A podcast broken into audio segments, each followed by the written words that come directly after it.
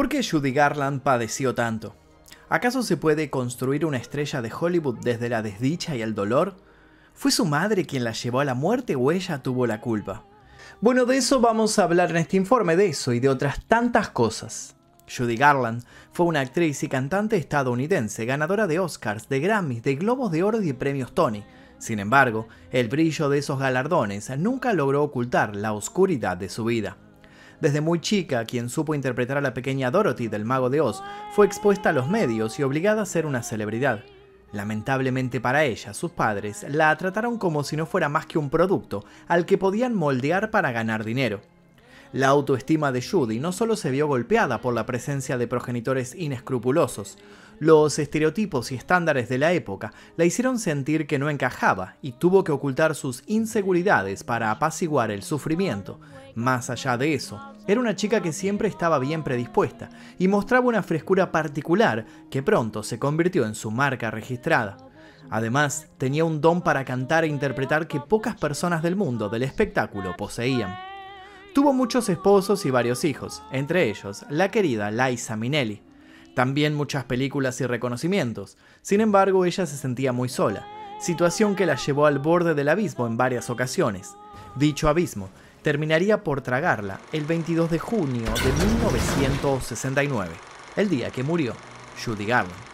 Antes de comenzar me gustaría que me cuenten qué saben ustedes de Judy Garland, por dónde la conocieron, por sus películas o por su faceta musical ¿Cuál es el personaje que más recuerdan de ella? Quiero conocer todas sus anécdotas con respecto a esta gran actriz, así que los invito a dejar sus comentarios aquí debajo y también los invito a dejar sugerencias para posibles futuros videos en este canal. Si les gusta este tipo de videos, por favor dejen su like, suscríbanse si todavía no lo hicieron y activen notificaciones. Y ahora sí, comencemos. En las últimas actuaciones se podía notar que Judy estaba agotada de la vida que llevaba. El pasado impulsado por malas decisiones de su madre y el abuso de los hombres que la rodeaban le habían hecho tal daño que se podía ver cada herida en su mirada. Algo dentro de Judy estaba destrozado. No por nada, luego la llamaron el juguete roto de Hollywood. En los shows aparecía fuera de horario, lo que provocaba la ira del público. Los espectadores, haciendo alarde de una impaciencia por demás agresiva, le tiraban con objetos y la abucheaban. A sabiendas de que nada podía hacer para escapar de esa cárcel de fama en la que se encontraba, Judy se entregaba al humo y al alcohol, dos paliativos que para ella ya eran habituales. Sin embargo, el enojo del público, las quejas y las malas caras se borraban cuando mostraba su talento. Su voz era como un rayo de luz. Cuando comenzaba a cantar parecía que todos se olvidaban de lo malo. Mientras entonaba dulces melodías, interpretando cada palabra y cada emoción, todos la amaban pero eso no iba a durar mucho tiempo más. El 22 de junio de 1969 su marido la llamó al apartamento donde residían en Londres, pero ella no respondió. Lo intentó una segunda vez y una tercera vez. Al cuarto llamado sin respuesta, las alarmas se encendieron, pero no nos adelantemos. Para entender qué fue lo que había sucedido, es necesario que comencemos por el principio. Judy Garland nació bajo el nombre de Frances Ethel Gam el 10 de junio de 1922 en Minnesota, Estados Unidos. Sus padres, Frank Gam y Ethel Mill, junto a sus hermanas mayores, Mary y Dorothy, se dedicaban al teatro musical. Los padres de Frances dirigían un cine en el que además se presentaban programas de vodevil. Todos los sueños de Frank y Ethel estaban en sus tres niñas. Querían que ellas saborearan los aplausos, los premios, las alfombras rojas. Querían además toneladas de dólares para ellos. Y estaban dispuestos a hacer cualquier cosa para que esto pasara. Con apenas 30 meses de vida, Frances subió a un escenario por primera vez. Fue en el teatro de su padre y lo hizo junto a sus hermanas. En grupo, las hermanas Gam cantaron Jingle Bells en un número navideño. A los 6 años Frances había demostrado sus habilidades como cantante y quedó claro que era muy superior a lo que se podía esperar por su corta edad. Sin timidez y para asombro de muchos, la niña cantaba la nota exacta y con el timbre adecuado en cada estrofa. Así fue como las hermanas Gam continuaron actuando durante algunos años junto a su madre, que las acompañaba desde el piano. A mediados de 1926, la familia no tuvo más opción que trasladarse a Lancaster, en California. Comenzaron a aparecer unos rumores de que Frank Gam, el padre de Frances, había acosado sexualmente a sus acomodadores masculinos, Nunca se supo la verdad, pero ante tal escándalo, prefirieron hacer las valijas e irse lo más lejos posible. Por supuesto, siguieron trabajando en mejorar y capacitar a sus niñas para que se convirtieran en estrellas del espectáculo y consecuentemente beneficiarse con aquello. En 1928, las hermanas Gam se matricularon en una escuela de baile y realizaron una actuación especial en la celebración navideña de ese año. Aparecieron en un cortometraje llamado The Big Review en 1929 en el que bailaban y cantaban. Para el año 1934 se presentaron en algunas ciudades importantes de Estados Unidos y se hicieron con un simple pero contundente renombre. Fue por esos años cuando el actor y productor George Jessel le sugirió que cambiaran el nombre por el de las hermanas Garland, y fue a partir de ese momento que la pequeña Frances cambió su nombre artístico por el de Judy. La señora Ethel logró su objetivo. Su hija, ahora Judy Garland, se convirtió, gracias a su talento innato, en una pequeña máquina de hacer dinero pero seguía siendo una pequeña y seguir los ritmos que marcaban los compromisos del mundo del espectáculo no era tarea sencilla. Era claro que Judy necesitaba del apoyo de su familia, de su cariño, de sus palabras de aliento y de amor. Pero ellos no contaban con la cualidad de la empatía, ellos simplemente tenían más y más exigencias para su rutina. Su madre, con el fin de que pudieran cumplir con las necesidades que ella misma le había creado, la alimentó a base de pastillas. Sí, Parece extremo, pero la señora quería sacarle todo el jugo posible a lo que para ella era un simple producto. Judy consumía anfetaminas por la mañana para poder estar bien despierta. Por la noche la esperaban unos barbitúricos para que pudiera estar bien dormida. Y esto sería apenas el principio de la carencia y los abusos que sufriría Judy. A los 12 años le llegaría la oportunidad de ser vista y saltar a la fama. El dilema se hizo presente, era demasiado niña para ser mayor y a su vez demasiado mayor para interpretar a una niña. Su belleza distaba de la de Shirley Temple, quien había marcado los estándares de la época. No había lugar para grises. Había un lineamiento y todo lo que no se amoldaba a dicha fórmula era considerado feo u obsoleto. Así todo, Garland se hizo lugar a fuerza de insistencia y un innegable don. Además, tenía una voz cautivante y una fuerte presencia. Solo le faltaba un poco de tiempo para demostrar que podía dar mucho más de lo que todos creían, para bien y para mal. En 1935, Judy Garland firmó un contrato con la Metro Goldwyn Mayer. Su primera película para la MGM fue el musical Every Sunday, junto a otra joven artista como Dina Darwin. Eso le permitió a ambas llamar la atención de Louis Mayer, el jefe del estudio. En noviembre de ese año, Frank, el padre de Judy, falleció a causa de una meningitis. Si antes ella se sentía sola, imaginen lo que le sucedió cuando quedó a expensas de su madre y de su codicia. ¿Se derrumbó? Claro que no. Quedó claro a partir de ese entonces que la niña tenía la particularidad de usar el dolor como un trampolín. Judy se consagró cuando cantó, a pedido del estudio, la canción You Made Me Love You, en una fiesta de cumpleaños para el actor Clark Gable. Todos se quedaron anonadados, la ovacionaron de pie por unos largos minutos. Mientras por un lado disfrutaba de los aplausos, por el otro, comenzó a sufrir de los abusos de los adultos que la estaban rodeando. Adultos que decidieron obviar que se encontraban frente a una menor de edad. En paralelo a su ascenso, Judy sufrió constantes abusos, tanto de actores como de directores de Hollywood.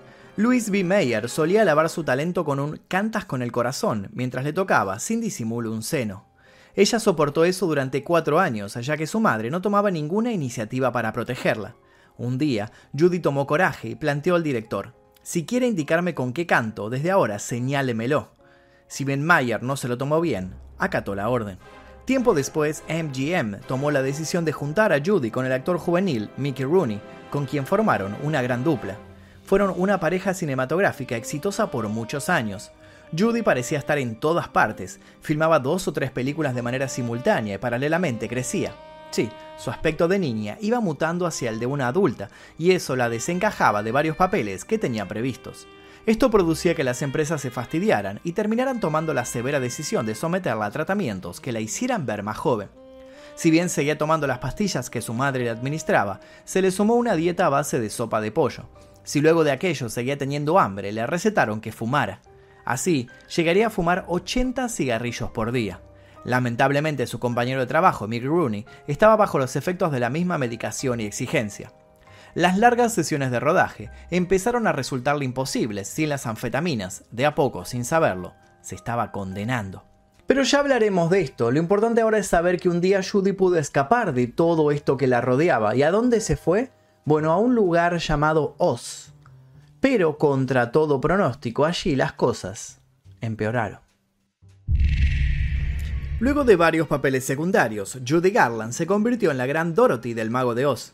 Fue la encarnación perfecta del personaje, solo que con un corsé muy ajustado para disimular el busto y un vestido que había sido pensado para volverla una niña, o mejor dicho, para ocultar su cuerpo de mujer.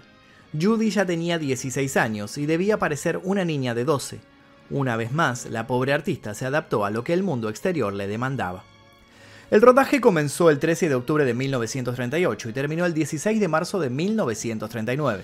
El presupuesto de inversión superó los 2 millones de dólares. Mucho se habla de lo que sucedió en aquellos sets.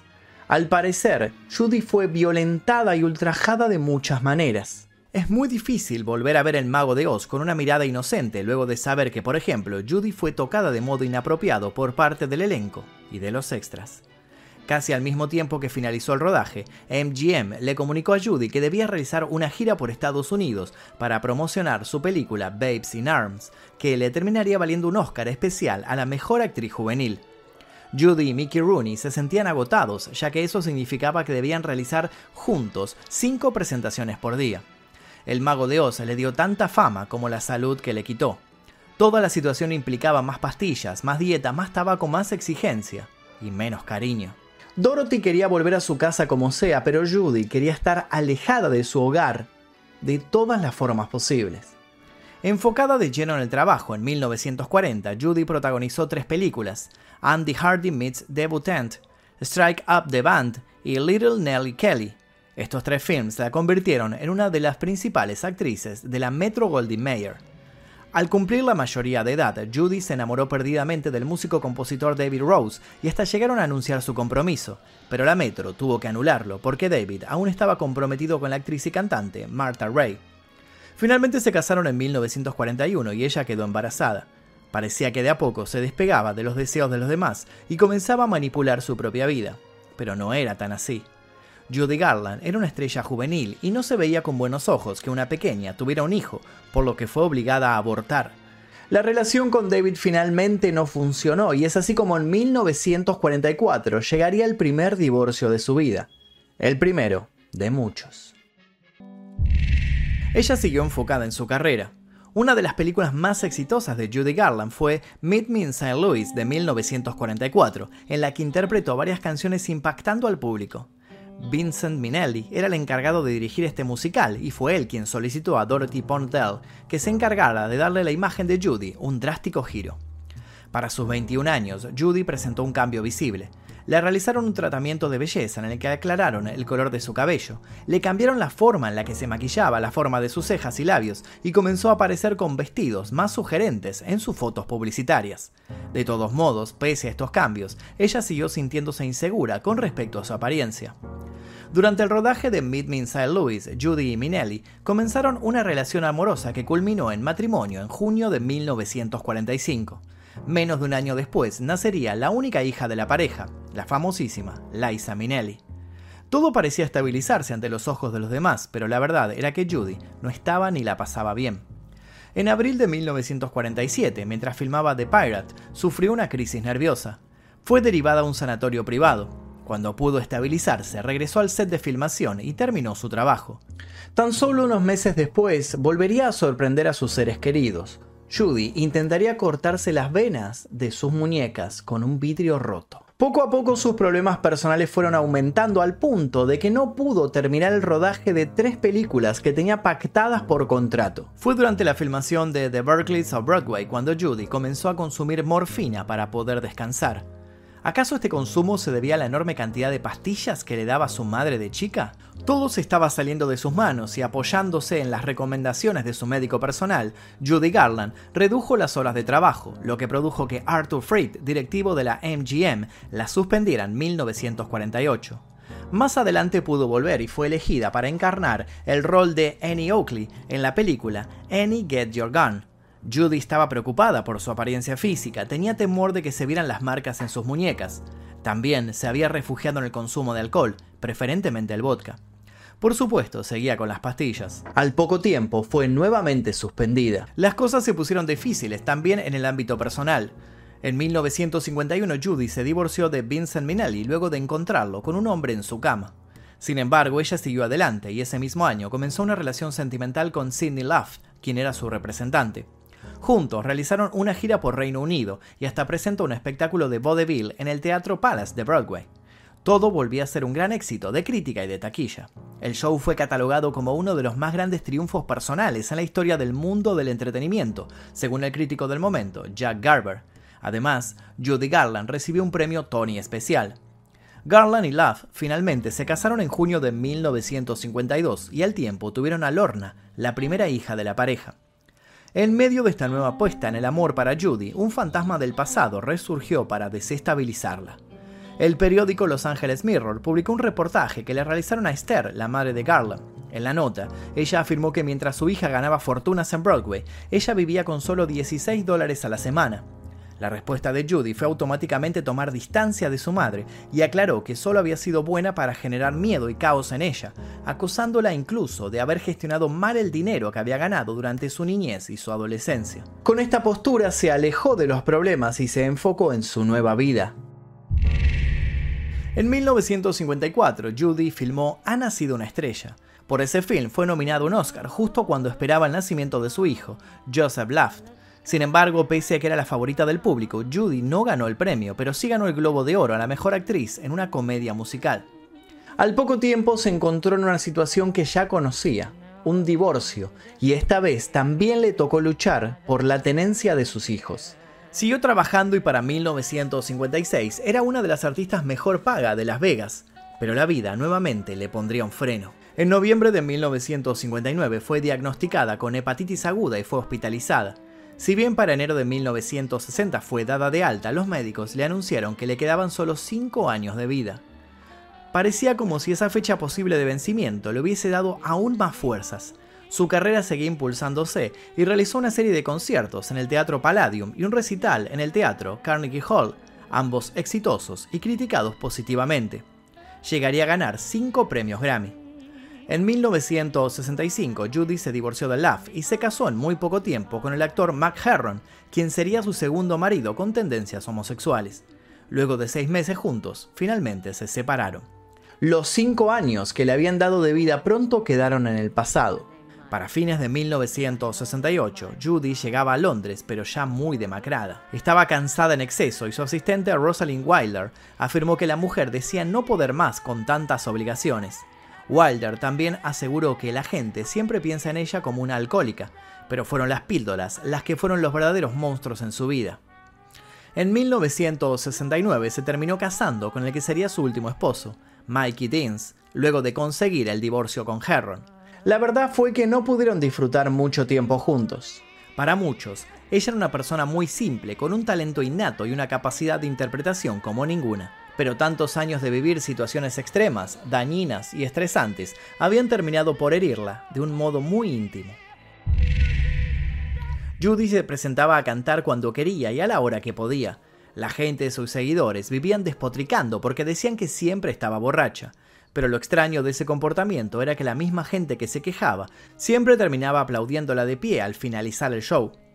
El 22 de junio de 1969, Mikey Deans llamó a su esposa al departamento en el cual vivían en Londres, pero ella no contestó. Y es así como nuestra historia vuelve al principio. Cuando logró llegar hasta allí, ya era tarde. Desesperado, Mikey revisó toda la casa y encontró a Judy Garland muerta en el baño. Recién había cumplido los 47 años. Para la versión oficial, Garland falleció de un paro cardíaco, pero en realidad fue por una sobredosis de barbitúricos, las pastillas que utilizaba para dormir. Su cuerpo fue embalsamado y su despedida en el Upper East Side fue un evento de proporciones monumentales al que acudieron más de 20.000 personas. Hasta nuestros días sigue el mito de que su fallecimiento fue la chispa que prendió la llama del activismo gay, tal y como lo conocemos. Se la considera el primer gran ícono popular de la comunidad. La apodaban de hecho la Elvis de los gays, y en realidad un buen número de homosexuales estadounidenses se identificaban entre sí a través de la pregunta en clave, ¿eres amigo de Dorothy? Según un análisis referido al tema, Judy había sobrevivido a tantos problemas que desde ese lugar los gays se sentían identificados con ella, como sucedió con dos de sus parejas. Hay quienes sostienen que la bandera arcoíris diseñada por el artista Gilbert Baker fue creada tomando como referencia el Over the Rainbow de Garla. Claramente todas las limitaciones que Judy Garland tuvo de pequeña las equilibró con el inmenso legado que sigue firme hasta la actualidad, y no solo en lo artístico, sino también en el activismo y en lo social. Su historia es, en definitiva, la de otra estrella juvenil, que por culpa de las ambiciones ajenas vive un auténtico tornado. No un tornado capaz de llevarla a una tierra mágica, sino un tornado cuyo destino siempre es el peor de los infiernos. Y hasta aquí el video de Judy Garland, espero que les haya interesado lo que les conté. Si les interesó les pido por favor que dejen su like, se suscriban y activen notificaciones. También los invito a dejar sugerencias para posibles futuros videos en este canal y les dejo un par de videos aquí para que sigan haciendo maratón. Sin nada más que decir me despido, mi nombre es Magnum Mephisto y esto fue El Día Que. Exploración X, mi primer libro, ya se encuentra disponible en todas las librerías. Te dejo el link aquí debajo para que lo consigas en formato físico y en ebook.